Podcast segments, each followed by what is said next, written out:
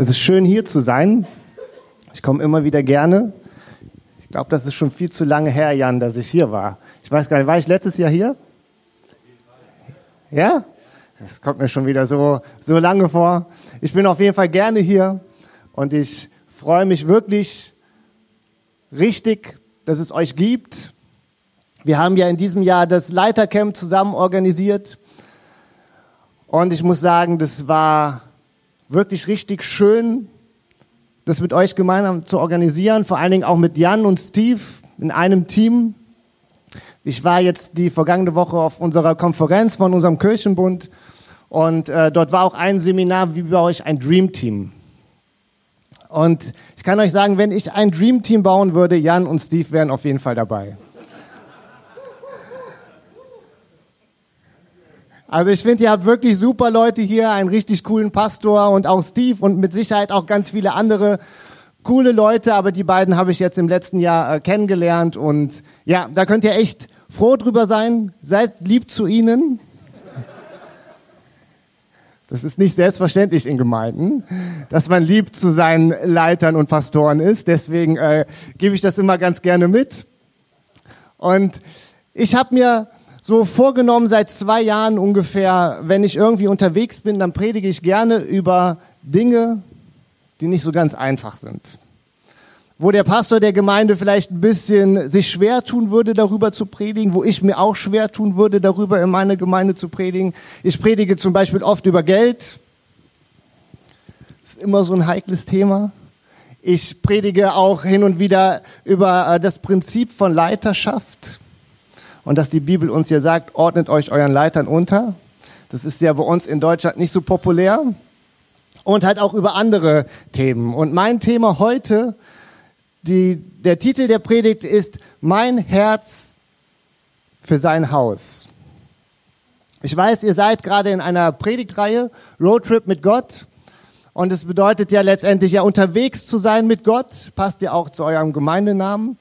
Und unterwegs zu sein mit Gott, mit Gott zu leben, mit Gott äh, gemeinsam das Leben zu leben, auch als Gemeinde. Und ich finde, dass äh, diese Predigt auch gut reinpasst in dieses Oberthema Roadtrip mit Gott, weil es geht darum, mit Gott unterwegs zu sein. Mein Herz für sein Haus ist eine Predigtreihe, die in vielen Gemeinden einmal im Jahr gehalten wird. Meistens geht es dort um das Thema Geld, also von Herzen in Gottes, in Gottes Haus investieren oder in Gottes Haus geben. Aber das Thema beinhaltet für mich viel mehr als einfach nur Geld. Und ich werde heute auch nicht über Geld reden, sondern das Thema bedeutet mir darum, welchen Stellenwert hat Gott und auch sein Haus in deinem Leben. Das drückt sich natürlich auf der einen Seite oder kann sich das durch finanzielle Beteiligung ausdrücken. Das kann sich aber auch einfach ausdrücken durch äh, Sachen wie Bereitschaft, sich einzubringen, Bereitschaft zu dienen. Welche Prioritäten hat Gottes Haus in meinem Leben? Und wenn ich von Gottes Haus rede, fragt sich vielleicht der eine oder andere, was ist jetzt mit Gottes Haus gemeint? Im Alten Testament war es ja so, dass der Tempel das Haus Gottes war. Dort hat Gott gewohnt, dort hat Gott gelebt, dort war Gott präsent wenn äh, ich im neutestamentlichen Verständnis über Gott rede und Gottes Haus, verstehe ich das folgendermaßen. Erstmal sagt äh, die Bibel uns, dass jeder Mensch irgendwie ein Tempel Gottes ist, ein Tempel des Heiligen Geistes. Und dann redet das Neue Testament davon, dass alle, die, die an Gott glauben, die mit Gott unterwegs sind, sein Leib sind und ein Leib sind. Und das Neue Testament redet viel von Gemeinde, und dass Gott durch die Gemeinde auf dieser Welt sichtbar werden will und wirken will. Also mein Verständnis oder wenn wir heute über diese Predigt reden, mein Herz für sein Haus, ist das Haus Gottes in unserer Zeit die Kirche, die Gemeinde. Wenn du heute Morgen hier bist und Teil dieser Kirche bist, dann darfst du diese Predigt gerne auf diese Gemeinde beziehen. Wenn du heute Morgen hier bist und vielleicht Gott gar nicht so wirklich kennst, wenn du ähm, vielleicht eher ein bisschen von Kirche distanziert bist, weil du vielleicht auch enttäuscht wurdest oder was weiß ich, dann möchte ich dich trotzdem um deine Aufmerksamkeit bitten, weil ich davon überzeugt bin, dass in dieser Predigt ein göttliches Prinzip thematisiert wird. Weil nicht selten ist der Stellenwert, den Kirche in deinem Leben hat, gar nicht so weit entfernt von dem Stellenwert, den Gott in deinem Leben hat. Ich weiß, das ist eine steile These, ist aber meine Überzeugung. Ich möchte heute uns einige Verse vorlesen, elf an der Zahl, aus Haggai 1, direkt die ersten elf Verse. Im zweiten Regierungsjahr des König Darius, am ersten Tag des sechsten Monats, gab der Herr dem Propheten Haggai eine Botschaft für Zerubabel, den Sohn Shealtils, den königlichen Bevollmächtigen in Juda und für den obersten Priester Jeschua, den Sohn Joschadaks. Der Herr ließ den Propheten Folgendes verkünden. So spricht der Herr. Das ist immer schon mal gut, wenn eine Prophetie so anfängt, so, ne? Also ich rate eigentlich immer den Leuten äh, davon ab, so nicht anzufangen, weil das hat immer so einen Absolutheitsanspruch. Aber steht hier so, ja, so spricht der Herr, der Herrscher der Welt. Dieses Volk behauptet, es sei noch zu früh, meinen Tempel wieder aufzubauen. Aber es ist offenbar nicht zu früh, dass sie selbst in prächtigen Häusern wohnen, während mein Haus noch in Trümmern liegt. Achtet doch einmal darauf, wie es euch ergeht. Ihr habt reichlich Samen ausgesät und doch nur eine kümmerliche Ernte eingebracht. Das Korn reicht nicht zum Sattwerden und der Wein nicht für einen ordentlichen Schluck. Ihr müsst frieren, weil ihr nicht genug anzuziehen habt. Und das Geld, das einer für seine Arbeit bekommt, zerrinnt ihm zwischen den Fingern. Deshalb sagt der Herr, der Herrscher der Welt, merkt ihr denn nicht, weshalb es euch so schlecht geht? Geht ins Gebirge, schlagt Holz und baut meinen Tempel. Daran habe ich Freude, damit ehrt ihr mich. Ihr habt viel erhofft und wenig erreicht. Wenn ihr den Ertrag eurer Arbeit in eure Häuser brachtet, blies ich ihn fort. Warum das alles? Ihr lasst mein Haus in Trümmern liegen und jeder denkt nur daran, wie er sein eigenes Haus baut. Deshalb kommt vom Himmel weder Tau noch Regen für euch und die Erde lässt nichts mehr wachsen. Deshalb habe ich diese Dürre über euer Land kommen lassen, über die Berge, die Kornfelder, die Weingärten und Olivenhaine so dass nichts mehr gedeiht. Menschen und Tiere müssen darunter leiden und was ihr unternehmt, will ich, will euch nicht mehr gelingen. Ich möchte kurz ein bisschen auf, auf den Kontext dieses Textes eingehen, auf den zeitgeschichtlichen Kontext oder die Situation damals. Das Jahr 587 vor, vor Christus hat damals eine große Katastrophe über Israel gebracht. Jerusalem war von den äh, Babylonern unter dem König Nebukadnezar ja, erobert worden. Die Mauern der Stadt wurden eingerissen, der Tempel wurde verbrannt und die, die Juden wurden verscheucht aus ihrer, aus ihrer eigenen Stadt, aus ihrem Land. Und erst einige Jahre später, nämlich im Jahr 539 vor Christus, erfolgte, erfolgte dann ein Wechsel der Weltmacht. Die Perser lösten damals die Babylonier ab und sie erlaubten den Juden auch ein Jahr später bereits, 538 vor Christus, die Rückkehr nach Jerusalem und auch den Neubau oder den Wiederaufbau des Tempel Gottes. Und dann im Jahr 520 vor Christus wird Darius König des Persischen Reiches.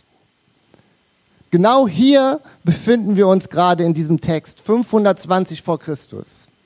67 Jahre nachdem der Tempel, nachdem das Haus Gottes niedergerissen wurde.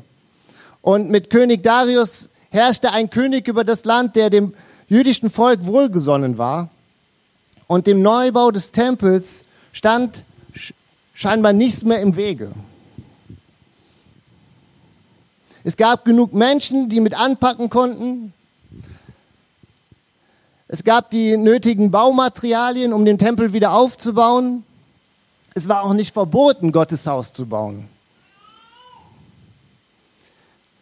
67 Jahre nach der Zerstörung des Tempels und 18 Jahre nach der Rückkehr nach Jerusalem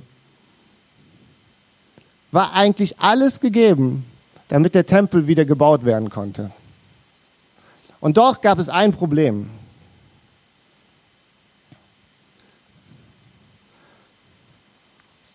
Nämlich der Mensch selbst, nämlich das Volk Gottes. Sie sagten, es wäre noch nicht an der Zeit. Es passt gerade nicht. Und stattdessen waren alle irgendwie mit dem Bau ihrer eigenen Häuser beschäftigt. Jeder hatte mit seinen Dingen zu tun, mit seinen Wünschen, mit seinen Zielen, mit seinen eigenen Bedürfnissen. Und am Ende hat man sich gefragt, ja, der Bau des Tempels, da haben wir keine Zeit zu. Wir haben so viel zu tun, wir sind so beschäftigt. Irgendwie blieb für den Bau des, des Tempels und des Hauses Gottes keine Zeit mehr über. Ich lese nochmal die Verse 2 bis 4 und Vers 9, weil das sind so die Kernaussagen dieser Verse, die ich gelesen habe. Der Herr ließ den Propheten Folgendes verkünden. So spricht der Herr, der Herrscher der Welt. Dieses Volk behauptet, es sei noch zu früh, meinen Tempel wieder aufzubauen. Aber es ist offenbar nicht zu früh, dass sie selbst in prächtigen Häusern wohnen, während mein Haus noch in Trümmern liegt. Ihr lasst mein Haus in Trümmern liegen und jeder denkt nur daran, wie er sein eigenes Haus baut. Das, was dem Bau des Tempel Gottes damals im Weg stand, war die Einstellung der Menschen, war die Prioritäten, die Menschen gesetzt haben. Und die Priorität war, zuerst kommen wir und meine Bedürfnisse und mein Haus und meine Karriere und meine Wünsche und dann kommt das Haus Gottes. Wir haben keine Zeit, uns um Gottes Haus zu kümmern. Wir sind mit dem Bau unserer eigenen Häuser beschäftigt. Wir haben keine Zeit, uns um Gottes Haus zu kümmern. Wir, wir brauchen die Zeit, uns um unsere eigenen Dinge zu kümmern.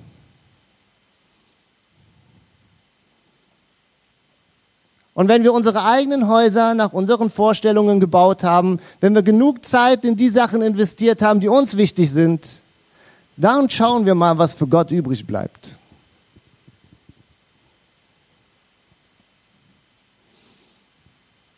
Weißt du, mein Ziel heute Morgen ist es nicht, dich mit dieser Predigt zu verärgern.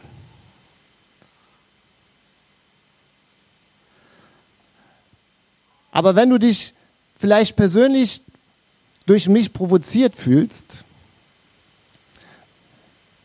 dann müssen wir lernen, damit umzugehen.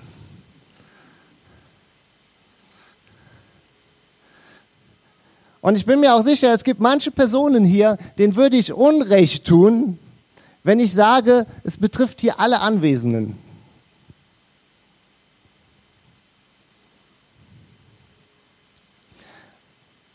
Aber es kommt auch gar nicht so sehr darauf an, dass wir uns miteinander vergleichen. So nach dem Motto, ja,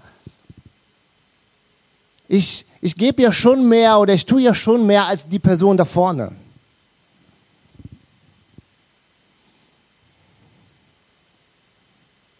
Oder andere tun ja gar nichts.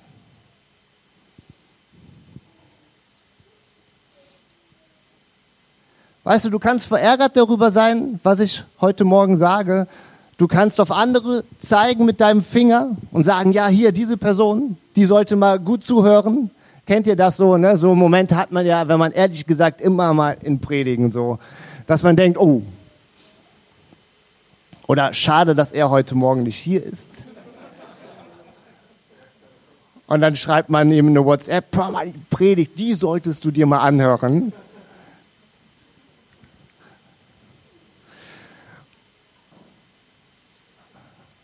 Oder du kannst sie dir selbst zu Herzen nehmen und einfach gucken, was möchte Gott mir heute Morgen sagen. Es ist deine Verantwortung, wie du mit diesen Worten umgehst. Aber ich stelle fest, das Problem zur damaligen Zeit waren die Menschen. Und das Problem in der heutigen Zeit sind genauso wir.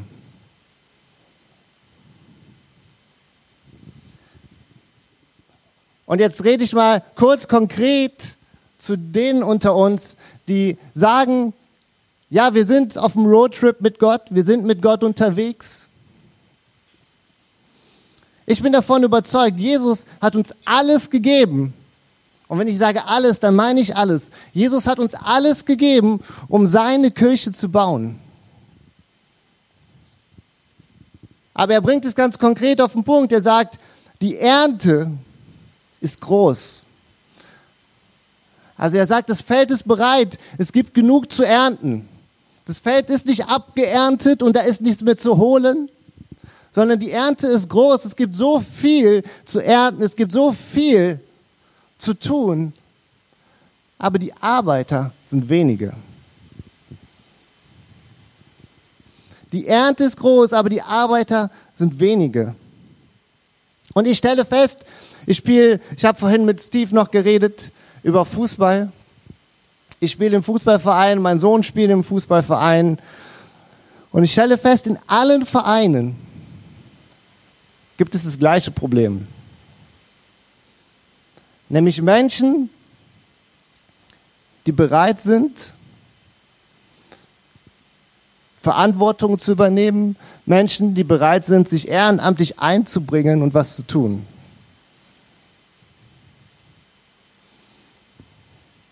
egal in welchen Verein du gehst, ob das, ob das im Hockeyverein ist, ob das im äh, Fußballverein ist oder auch in irgendwelchen anderen Organisationen, in, äh, in äh, sozialen Organisationen.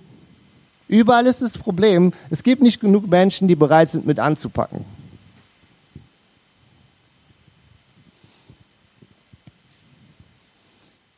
Aber ich möchte euch sagen, heute Morgen, wir, damit meine ich euch, als Kirche, damit meine ich uns als Kirche. Wir organisieren nicht irgendeinen Verein, sondern wir sind hier, weil wir das Reich Gottes bauen, weil wir sein Haus bauen. Und das Problem zur damaligen Zeit wie heute sind du und ich. Guck mal deinen Nachbar an und sag, du bist das Problem. Nein, mach das nicht, mach das nicht. Das war ein Scherz. Vielleicht, wenn du einen Spiegel dabei hast, kannst du in den Spiegel gucken und das sagen, aber sag das nicht zu deinem Nachbarn, ja? Ich möchte ein paar Beispiele bringen. Und es ist nicht so, dass Jan mir das gesagt hat, ja? Ja, habe ich dich gerettet. Aber wenn man in ein bisschen unterwegs ist und Kontakt hat zu vielen anderen Pastoren oder in anderen Gemeinden unterwegs ist, sieht man eigentlich, äh, es gibt so manche Muster, die findet man in jeder Gemeinde wieder. Und es gibt, in jeder Gemeinde gibt es Menschen, die wollen keine Aufgabe übernehmen, damit sie frei entscheiden können, ob sie sonntags kommen oder nicht. Und ich weiß, wir kommen teilweise auch aus einer anderen Zeit, dann war es so, dass man sonntags zur Kirche gehen musste, weil sonst wurde man blöd angeguckt oder sonst wurde mit dem Finger auf dich gezeigt oder man hat, äh, man, einem wurde ein schlechtes Gewissen gemacht. Und wenn du deswegen zum Gottesdienst gehst, das ist falsch. Das wollen wir gar nicht.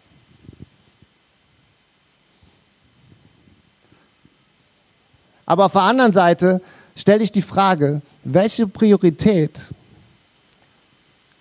hat denn Gott in meinem Leben? Welche Priorität hat denn Gott in deinem Leben? Ist der Gottesdienst, und das ist jetzt ja nur ein Beispiel, ja, ist der Gottesdienst ein Punkt unter vielen, der vielleicht eine Option ist sonntags morgens? Oder sagst du, hey, das hat bei mir Priorität, sonntags morgens möchte ich in den Gottesdienst gehen?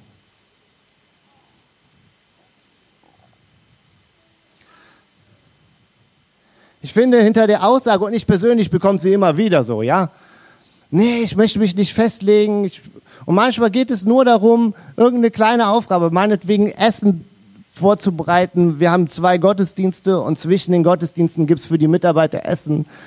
Dann geht es nur in Anführungsstrichen darum, ein bisschen Fingerfood, ein paar Brötchen für die Mitarbeiter vorzubereiten. Dann höre ich so Aussagen wie, nee, ich möchte mir gerne frei halten, ob ich komme oder nicht. Welche Priorität, welche Priorität hat Gott in deinem Leben? Welche Priorität hat der Gottesdienst sonntags morgens? Manchen Menschen ist es zu viel, einmal oder zweimal im Monat einen Dienst zu übernehmen, weil es ist ja ihre Freizeit.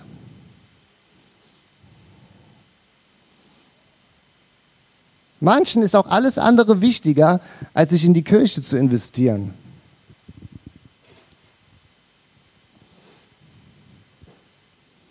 Aber wisst ihr, teilweise ist das sogar so, dass manche Pastoren oder auch ich manchmal, dass man ein schlechtes Gewissen schon fast hat, wenn man jemanden fragt, ob er eine Aufgabe übernehmen will. Aber ich sage euch was, ich habe noch nie jemanden gefragt, ob er in seiner Freizeit ganz freiwillig und ehrenamtlich meinen Garten zu Hause den Rasen mähen kann oder das Unkraut zupfen kann, während ich in der Sonne liege und mich ausruhe. Da müsste ich ein schlechtes Gewissen haben. Also ich hätte zumindest eins. Es gibt vielleicht auch manche, die hätten auch da kein schlechtes Gewissen, ja? Aber es geht nicht um meinen Garten oder es geht auch nicht um, um mein Haus oder um deinen Garten oder dein Haus oder das Haus von irgendjemand anderem, sondern es geht um das Haus Gottes.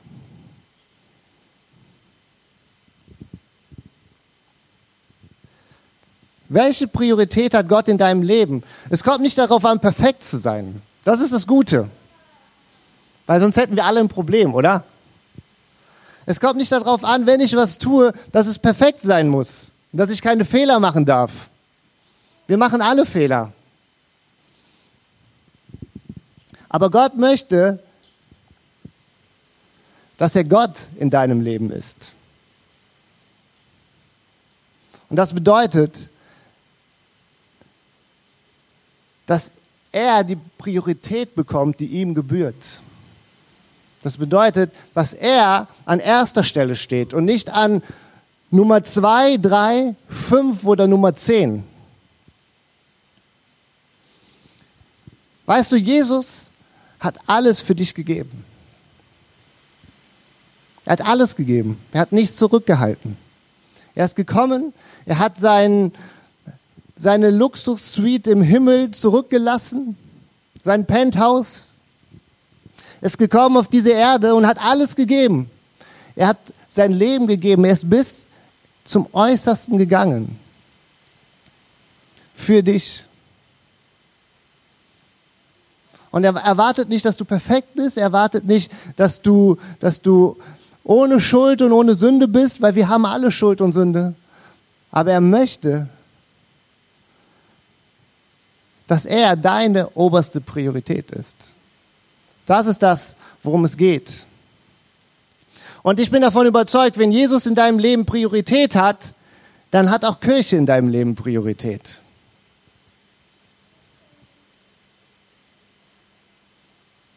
Weil die Kirche ist die Braut von Jesus. Er liebt sie, er will sie.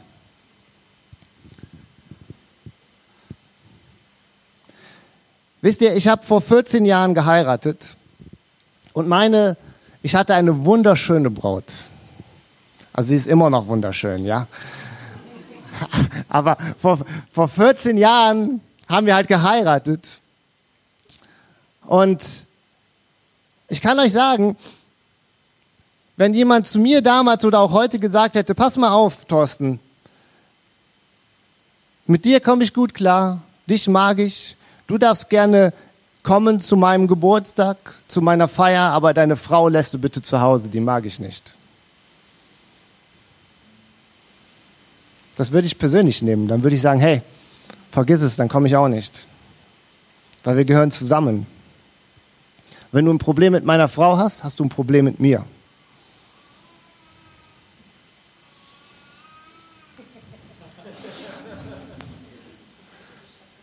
Wisst ihr Bescheid, genau. Ja, oder? Ich meine, wenn jemand meiner Frau Schaden zuführen will, dann ist mir das doch nicht egal. Ich meine, meine Frau ist eine starke und selbstbewusste Frau. Sie kann vieles alleine regeln und klären. Und trotzdem weiß ich, ich werde auf jeden Fall hinter ihr stehen. Und wenn ich merke, ihr wird das zu viel oder ähm, sie braucht Hilfe, hey, dann bin ich da. Und dann werde ich es nicht zulassen, dass jemand ihr Schaden zufügt.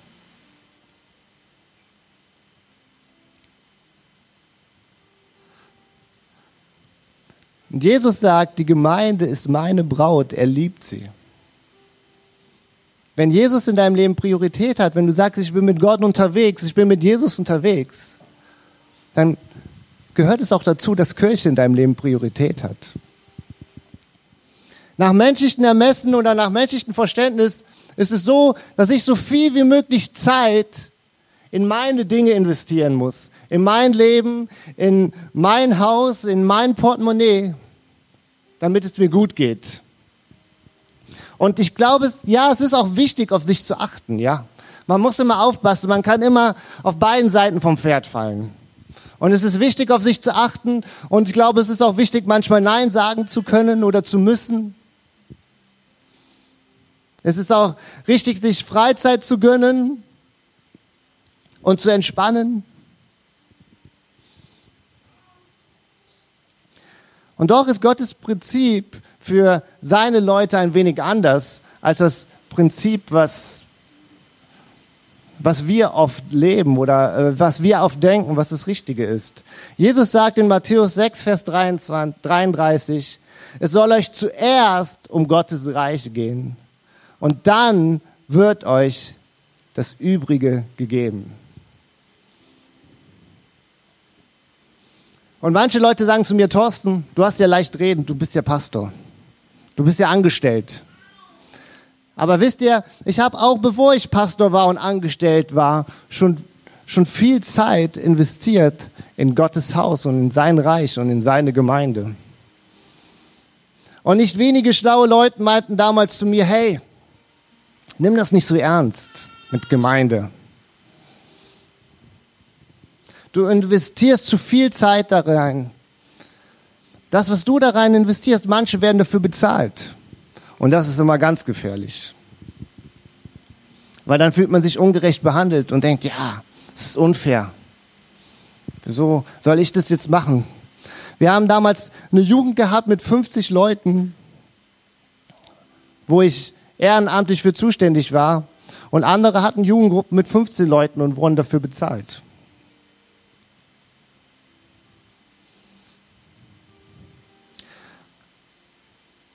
Und ich kann euch sagen, ich habe wahrscheinlich mehr Kacke erlebt in Gemeinden wie einige von euch. Ich wurde verletzt, enttäuscht, ich wurde belogen, ich wurde hintergangen, mir wurden Dinge zugesagt und die wurden nicht eingehalten. Selbst von Pastoren und von Leitern.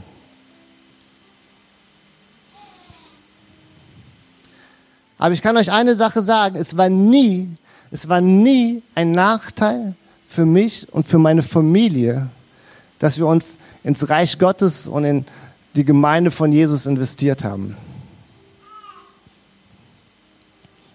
Gott hat mich und meine, meine Familie immer gesegnet. Immer. Ich bin davon überzeugt, egal was und wie viel du in Gottes Haus investierst, Gott wird dich dafür segnen.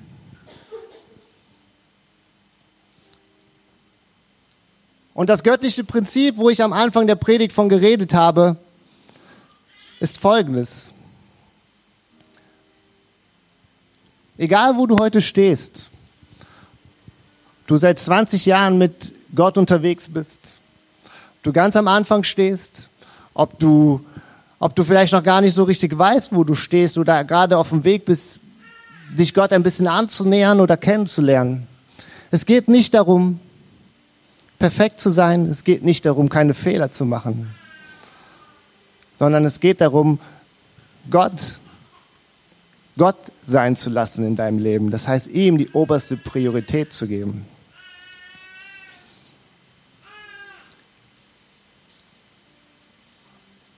und ihn in den Mittelpunkt zu stellen in deinem Leben. Nicht irgendwo an den Rand und einmal im Monat sonntags darf er kommen in dein Leben und das war's. Sondern Gott möchte die Priorität sein, möchte die Nummer eins sein in deinem Leben. In allen Bereichen. In den Bereichen, wo es gut läuft, in den Bereichen, wo es nicht so gut läuft, in den Bereichen, wo du stark bist, in den Bereichen, wo du schwach bist sonntags morgens hier in, im Gottesdienst, in den Sofagruppen, aber auch oder gerade auf der Arbeit, an der Uni oder wo du bist. Ich möchte euch bitten, lasst uns doch mal gemeinsam aufstehen. Ich möchte ganz gerne noch beten.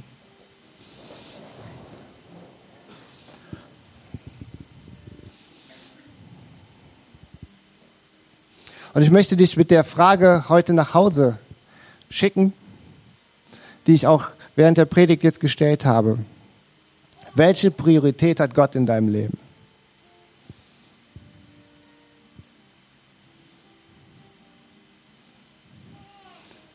Und ich würde mich total freuen und ich würde es feiern, wenn heute Morgen Leute hier sind, die sagen, ja, ich möchte, dass Gott die Nummer eins ist in meinem Leben. Dass er die Priorität hat, Und dass er nicht eine Option ist, sondern dass er die oberste Option und Priorität ist. Vor allen anderen. Ja, Jesus, du bist ein Gott, der nicht in erster Linie etwas von uns verlangt hat, sondern du bist ein Gott, der in erster Linie etwas für uns getan hat. Du bist der, der uns zuerst geliebt hat. Du bist gekommen und hast alles gegeben. Du hast dich bespucken lassen, du hast dich beleidigen lassen. Du hast dich töten lassen. Und das alles für mich und für jeden, der heute Morgen hier ist. Du hast zuerst alles gegeben, um uns zu befreien, um uns wieder mit, mit Gott zu connecten und um uns wieder mit Gott in Verbindung zu bringen. Und jetzt stehen wir heute Morgen hier und wir wissen, wir sind nicht perfekt. Wir wissen, wir haben Fehler, wir haben Schwächen, wir haben Stärken. Wir wissen, wir haben viel falsch gemacht in unserem Leben und wir werden auch noch viel falsch machen. Aber wir wollen dir sagen, dass du unsere Nummer eins bist, dass du die Priorität hast, dass wir nicht zuerst nach allem anderen gucken wollen und dann nach dir, sondern dass wir zuerst auf dich gucken wollen. Dass wir zuerst gucken und zuerst schauen, was was ist das, was wir tun können, damit dein Reich gebaut wird, damit diese Gemeinde gebaut wird?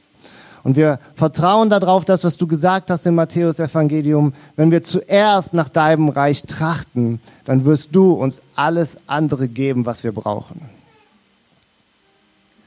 Amen.